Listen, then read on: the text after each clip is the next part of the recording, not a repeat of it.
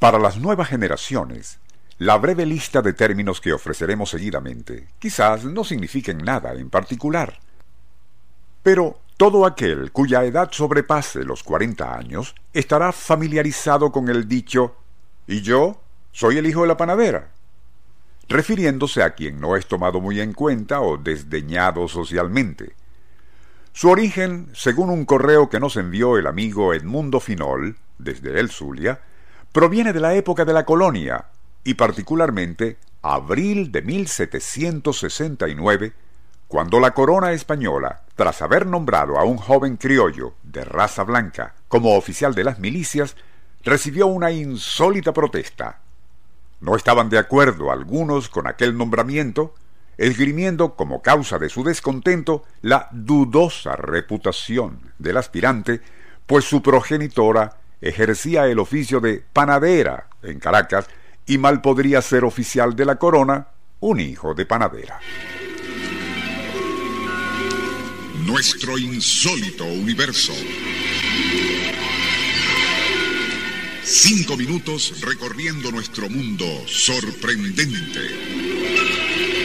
Lo más normal del mundo es pedir una colita, bien sea en carro, avión o motocicleta pero su origen se remonta a los días de la independencia.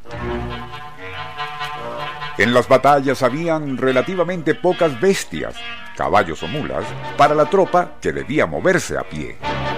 Pero, aún así, y cuando la marcha era cuesta arriba, le decían al soldado que iba montado, dame una colita, dando a entender que pedían permiso para agarrarse a la cola del animal y ayudarse así a subir la pendiente. Otro término muy común en la Venezuela de antes era macundales, como yo recojo mis macundales y me voy, siendo macundales un rústico sinónimo de mis pertenencias o corotos y peroles. Su origen se remonta a la época de la exploración petrolera en el Zulia, donde se usaban unos machetes ingleses de marca McOndale, que los trabajadores convirtieron en macundales. Cuando y a la hora de terminar la faena decían, llegó la hora de recoger los macundales, machetes, que terminó convirtiéndose en genérico para pertenencias y además en la hora de salir. En lo que se refiere a corotos, se dice que el muy afrancesado y tres veces presidente Antonio Guzmán Blanco, y durante sus estadías en el país galo, adquirió algunas pinturas del artista Jean-Baptiste Philippe Corot. Luego, y cuando se residenció en Caracas, él y su esposa se mudaban con frecuencia, y al hacerlo, le insistían a quienes embalaban los enseres que tuvieran especial cuidado con los corots, es decir, las pinturas. Pero tanto obreros como servidumbre generalizaron eso de los corot para definir no solo a los cuadros de Corot, sino todos los adornos y aditamentos de cualquier tipo, denominándolos criollamente los corotos. Échale pichón. Para muchos es sinónimo de ejecutar o llevar algo a cabo diligentemente y con ánimo. Incluso fue el lema de campaña de Rafael Caldera cuando optó a la presidencia. Pero quizás ni él mismo, al usar la frase, tenía idea de su origen. Bien curioso por lo demás.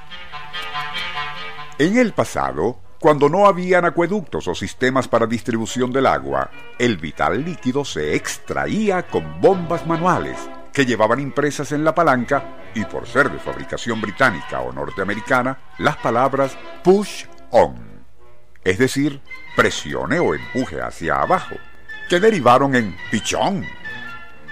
Así, échale pichón. Era dale a la bomba para que salga el agua, que eventualmente se generalizó como equivalente a emprender con ánimo cualquier tarea de manera rápida y con bríos.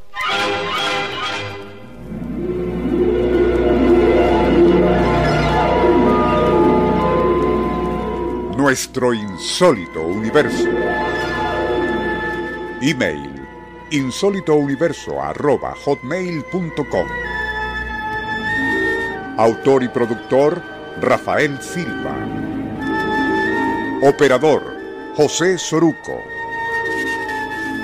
Les narró Porfirio Torres.